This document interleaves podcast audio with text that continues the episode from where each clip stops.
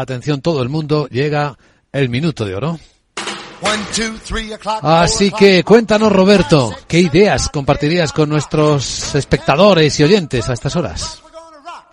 No, no, no, no muchas, en el sentido de que eh, la tendencia es la que es, hoy por hoy prácticamente todo está subiendo cuando hablamos de, de índices.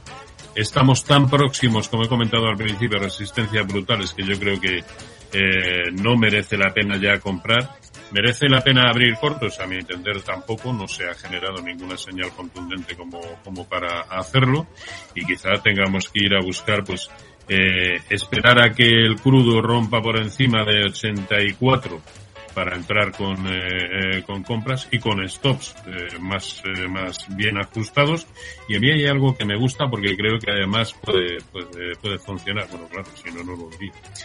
Eh, creo que el índice dólar ha rebotado en un nivel lo suficientemente contundente como para pensar que el rebote vaya a ser más eh, duradero, incluso para retomar la tendencia alcista anterior.